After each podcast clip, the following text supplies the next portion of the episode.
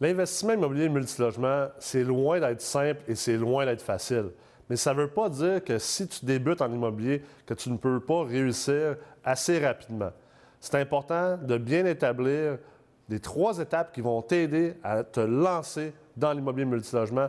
On va en jaser aujourd'hui justement avec un de nos enseignants en ingénierie financière, Francis Fauché.